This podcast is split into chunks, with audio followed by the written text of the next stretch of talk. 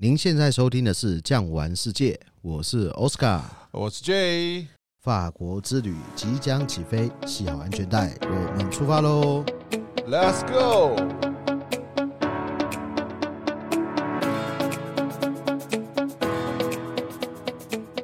哇哦，Jay 啊，我们又见面了，欢乐的 OJ 时光又来了。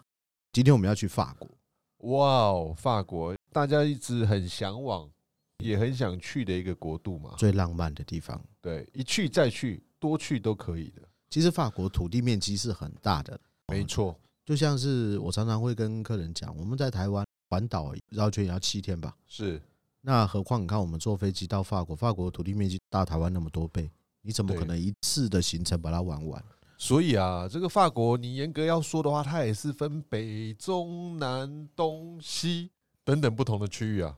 对啊，比如说。像是东边跟德国交界的地方，亚尔萨斯省，对，亚尔萨斯跟洛林嘛，对不对？那还记得我们要去看白浪峰，OK，哦、万宝龙是是是的时候，不就是要先住在小木尼嘛？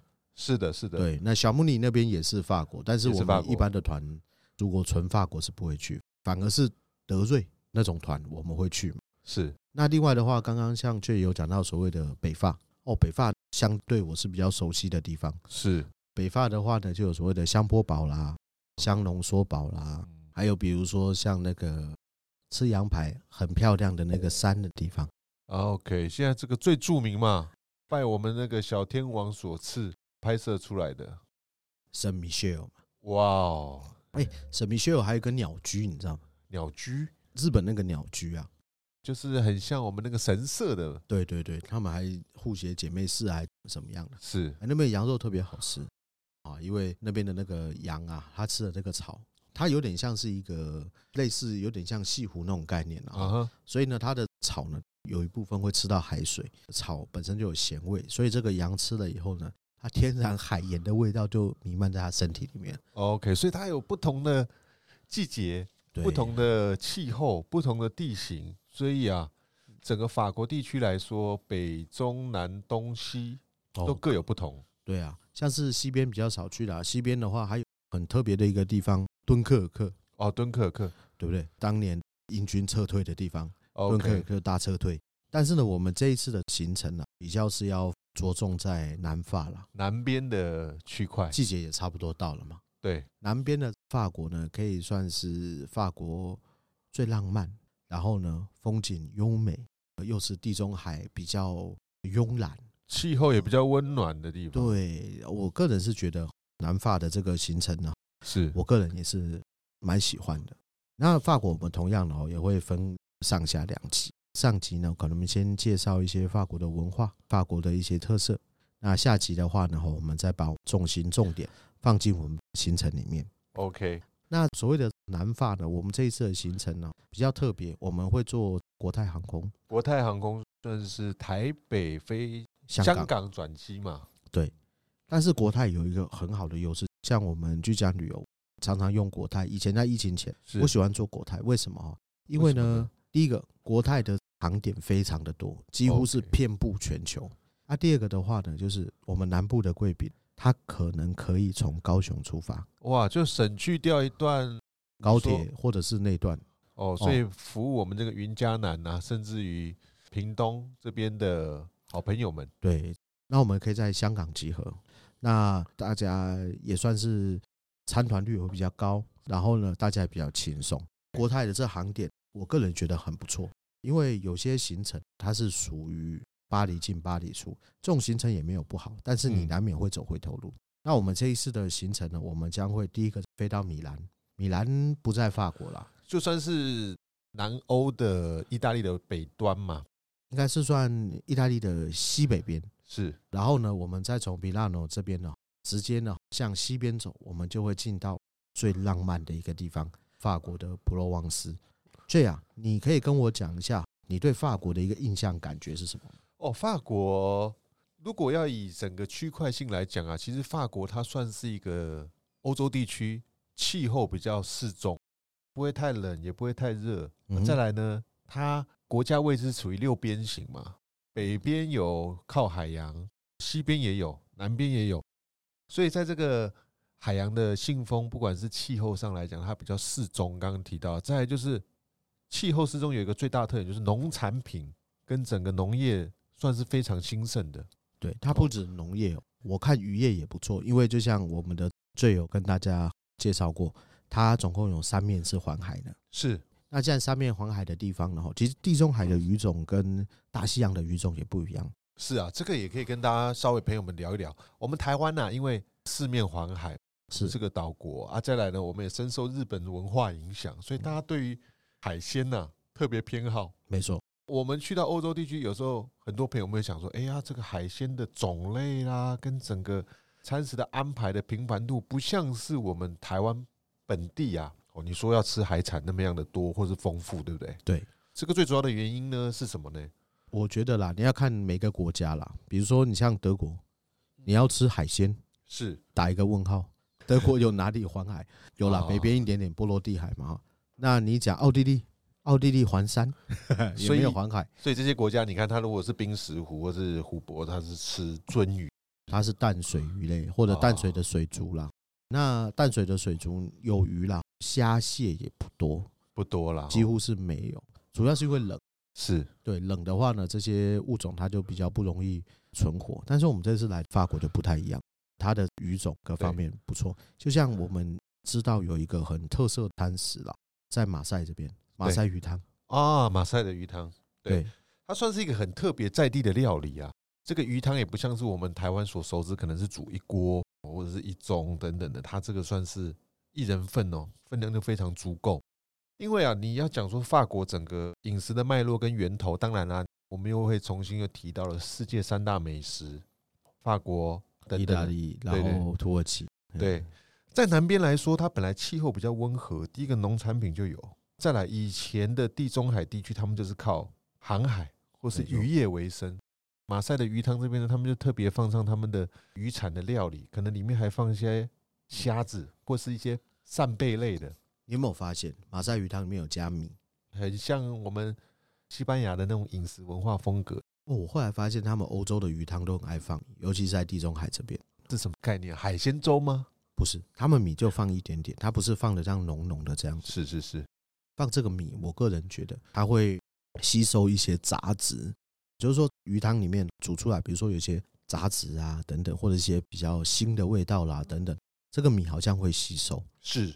所以他们的煮法跟我们是有很大的一个差别的。OK，那这个鱼汤里面除了米还有什么？我那个料是很丰富。其实每一家店煮的不太一样。是，它马赛鱼汤只是一个统称，统称。但是我们台湾你说要做海鲜粥，对，但是各家的海鲜粥加的不太一样。是是是。哦，所以你今天去这餐厅吃有这个，哎，下一间餐厅可能没有，但是它有另外的料理。所以其实，在南法地区啊，他们除了这个海鲜。鱼汤以外，还有非常多不一样的饮食特色啊，或者是文化啊。像我们这个尼斯有特别的沙拉风味啊，它就是比较丰盛的这种沙拉菜肴，有一点那个厉害，又像是我们所熟知的西班牙那样的料理感觉。对对对，它的这个很澎湃啊，一大盆啊，中间有加上各家也是不一样的料，七十块、七十片。哦，然后呢，下去做上他们自己的橄榄油，很纯粹的寿司下去拌匀，再食用这样的方式。其实如果以华人的一个讲法的话，就是凉拌。但是他们凉拌哦，就像我们常常会说，很多人在减肥选择吃凉拌菜，是结果在台湾吃的凉拌菜越吃越胖。为什么？因为它的酱热量太高，还有呢哈，它的酱里面含盐分啊、含糖分啊等等。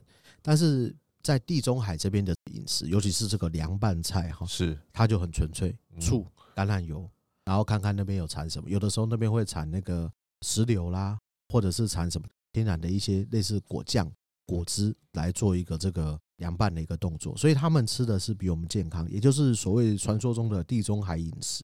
那除了这边比较特殊的一些餐食，我们稍微带过以外，其实在南法这边还有很多小国家哦。小小的国家，对啊，所以有哪些国家？跟我们介绍一下。南法地区啊，他们呢，在我们所想说，哎，欧洲这些大大小小的公国啊，以前可能是因为历史的缘故，有一些王公贵族，像我们在意大利地区就有，好像是梵蒂冈、圣马力诺，还有这个列支敦士敦。当然，南法这边有一个最著名的摩纳哥，不是摩洛哥哦，哎，这个失之毫厘呀，差之千里。像是刚刚就有讲过，有很多哦小国家，比如说在法国跟西班牙比利牛斯山交界处呢，也有一个小国，这个小国叫做什么？安道尔啊，安道尔也是安道尔。所以呢，很多国中国啦。那我们呢，刚刚讲到了所谓的这个摩纳哥。摩纳哥呢，它小归小，不过摩纳哥这一个国家，它可以算是这个世界人均呐数一数二高的一个地方。对的，因为啊，当时呢，这个摩纳哥呢，他们在受到法国文化的影响，包括当时的这个总统戴高乐想把它收回去。诶，有一些小电影有在讲，当时王菲啊，格丽斯凯利，他们呢，在这个过程当中，王储娶了一个非常年轻漂亮的好莱坞女星，然后呢，在当中用了一些智慧。外交的周旋，把这个摩纳哥给保存下来。有一些传记电影，大家也可以去看看。对，这个蛮推荐大家看的。这样子，我们才可以更了解在欧洲这边的很多小国亲王哦的这种感觉哈。我记得我第一次去摩纳哥的时候呢，我有一种感触啊，满街都是法拉利啊。当然了，他们这个地方啊，因为啊，刚刚讲到人均所得最高，诶，为什么会最高？因为像他们这种小国寡民哦。他们的经济能力呢，必须要靠外援。所以的外援，可能就是投资，或者是一些奖励措施、免税，或者是提供一些特别额外的服务给这些世界上啊，你说有一些经济实力等等的。哦，像我们所熟知的摩纳哥，就是它曾经也是一个免税的天堂。富豪们把财产放到这边来，不用缴税，放在这里之后呢，银行就可以把他们的资产做一些转投资或是运用。这个最近很夯的一个国家，杜拜这些地方呢，都是属于免税国。那在摩纳哥这边呢，满街啊都是什么法拉利在跑。我记得我在那边哈，有一次要办事情，坐了一个计程车，是这个计程车啊来了一辆台湾也算是名车啊，宾士六百这种车大车来载我，结果就载我一个人。哇！所以在这边来说呢，他们摩纳哥真的起来啊，也是因为拜他们呢不一样的经营理念，在这个国家开了一个很。漂亮的一个赌场，对对对，赌场之后呢，就带来一些奖励投资、免税，包括到最后 F1 赛车会在这边跑。哦，这个漂亮。对，大家就看到漂亮的海岸，旁边停满了游艇，比邻街道上面都是一些豪华的旅馆、餐厅等等的，就在这边跑上 F1 的赛车，是他们这个城市最好的形象，也是最好的一个鲜明的标记。对，因为大家一看到这么光鲜亮丽，我们有一句话啦。人要衣装啊，佛要金装。是，所以你看到了以后呢，虽然它小，但是你就对它有一定的信心。尤其是就像刚刚 J 讲到的，它有什么东西呢？游艇。这个游艇啊，一停满了以后呢，投资人信心大增。因为游艇啊，可以跟大家分享一下，你买这个游艇是花一笔钱，但是真正要花钱的是什么呢？停这个游艇，因为你这个港啊要租。那个是不得了的钱呐，就像我们买车是一笔钱，停车是一笔钱。摩纳哥蒙地卡罗就是它国土面积大概才两平方公里，基本上你散步就可以逛完这个国家了，就不小心就走过去了。对，逛逛大赌场，看看他们的东西，再来呢，它虽然不属于欧盟，但是它是没有关口，也没有边界，没有 border 了。对，所以我们很多朋友去也很好玩，可以拿了你的护照啊，那个摩洛哥也小的这个休息站区域。可以拿你的护照这边盖一个摩洛哥的章在你的护照当中，算是以资纪念。然后我们多朋友们去也是觉得哎蛮有意思。哦，当然它还有一些设施等等的，看一下里面的皇宫大赌场。哦，我们这个有时间会带大家去看看水族馆啦，漂亮的海景啊，啊这些我们都有机会带大家。哦，如果闲暇之时或是团体时间运用上得宜，我们可以带大家去看看。所以其实这个有机会的话，当然推出这套行程是从。米兰到蒙地卡罗，也就是摩纳哥，再往尼斯这个方向走。将来啊，其他的团体开出来之后，也许有在这边住宿一晚的，也有，有可能啊。哦，不过可能所费不知啊。这个真的是蛮奢侈、蛮奢华的一个地方。对，但是呢，会这样安排也是很好啦，因为这个城市基本上知名度很够。再来，我们很多朋友们可能呢，怀抱的旅游梦想嘛，我要收集五十国、一百国。一百五十国在这当中啊，小国也算是啊，对啊，列支敦士登啊，这些小地方都是，都是，都是。之后啊，我们的行程就会往尼斯这个方向走了。对，尼斯又有什么特别的文化呢？跟我们大概介绍一下。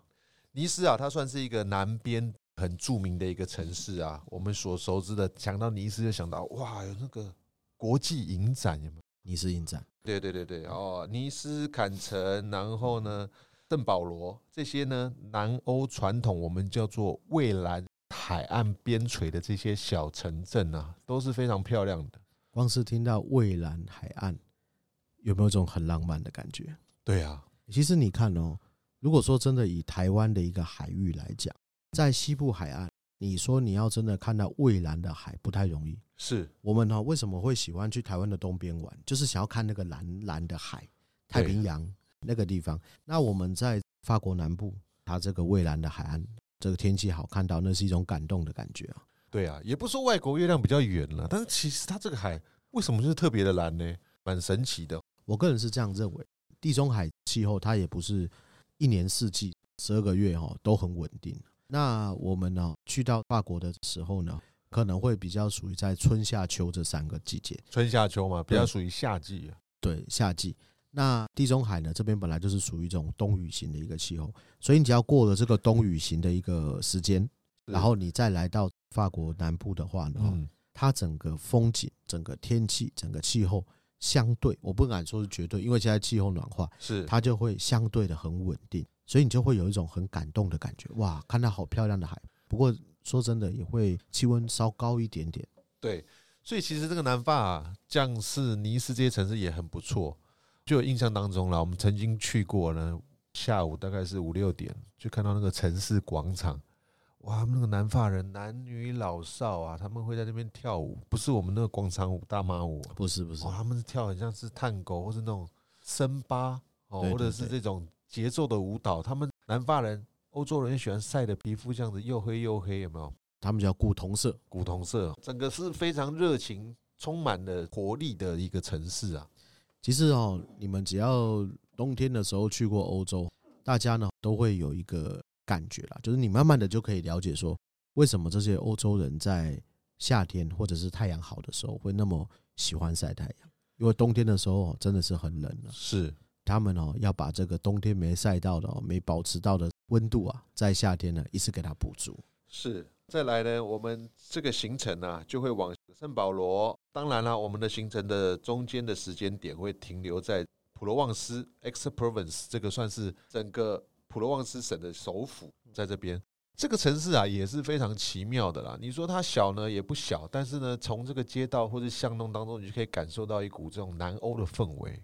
诶，这个南欧的氛围是什么？呃，我仔细观察了，我觉得有点像是西班牙的那种的感觉。城市当中有一些喷水池啊，小的巷弄，房子很接近啊，有一些 shadow 阴影啊等等的，靠近海边又有点意大利的风情，这样子的建筑物的装饰。其实我们可以这样子说啦，国界是人呐、啊、去把它画出来的，但是其实民族啊，你是没有办法去画的。比如说，我们刚刚有讲到。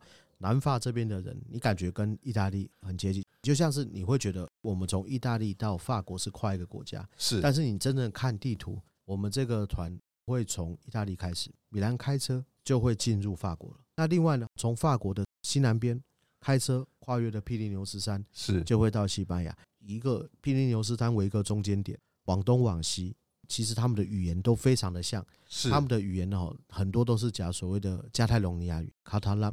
之前在讲这个西班牙的时候，就已经有跟大家介绍过。他们的语言，尤其是加泰隆尼亚的语言，跟法国的语言其实是比较接近的。比如说，在老生重谈呢，像西班牙文就是卡斯蒂亚语，它的谢谢叫 gracias，gracias。加泰隆尼亚这边的谢谢叫 Messi，Messi，。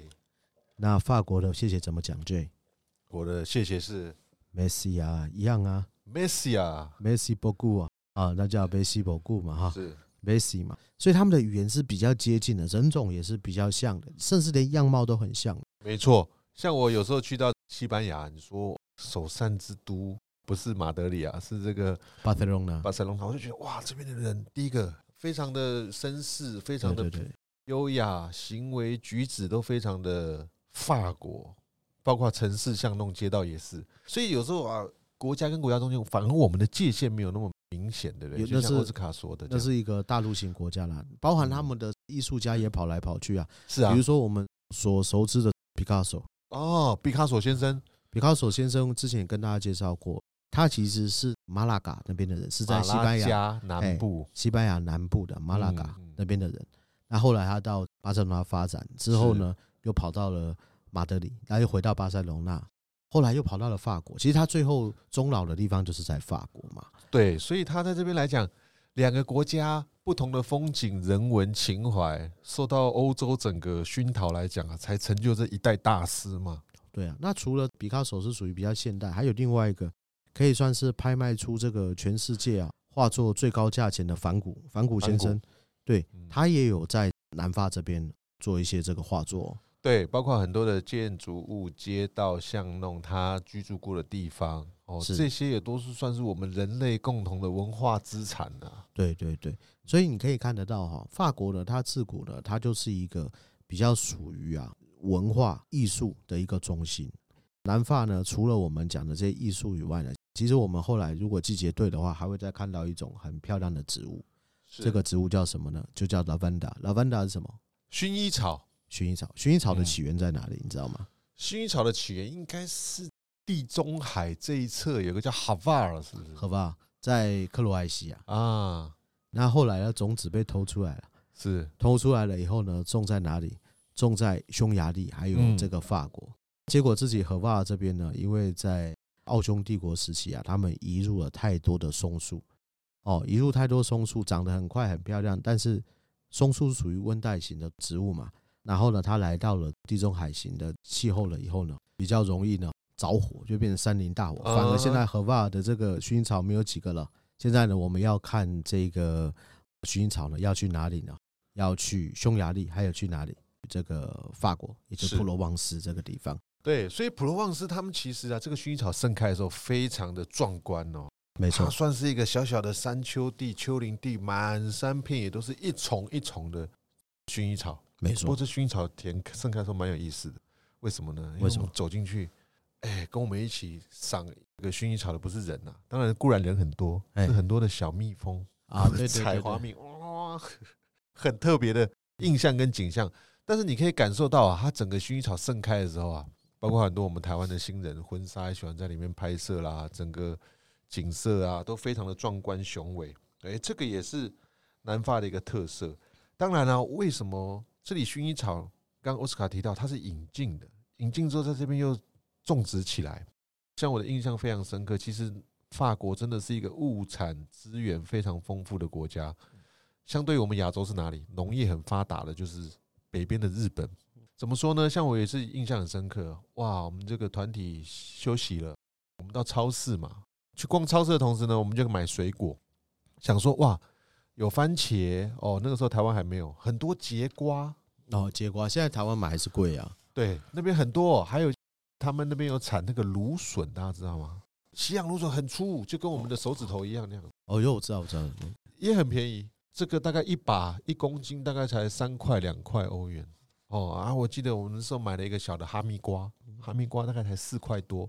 切开来哦，跟各位听众分享，不夸张，跟我在西张吃的哈密瓜一模一样甜，但是价钱可能大概五分之一，五分之一。对，不过那也要看季节了，看产季啊。所以整个法国其实农产品是非常非常兴盛，包括你在普罗旺斯这些行省当中，你随便一家面包店，你进去买的好吃的可颂还是他们手做的面包，味道都非常好，没错，非常道地，非常的传统。这种哦好吃的程度啊，很难用我们现在你说台湾的坊间的面包店，你好，即使是法国进口的面粉制作，我觉得味道都没有办法去比拟啊，不一样了，工不同了，料也不太同，还有就是任何的一个食物传到台湾了以后，台湾呢就是一个大熔炉，是。所有的食物只要传来了以后呢，虽然长得像外国的食物，但是它的口味就会变成台湾的口味，是。所以呢，在这边来说呢，这个南法地区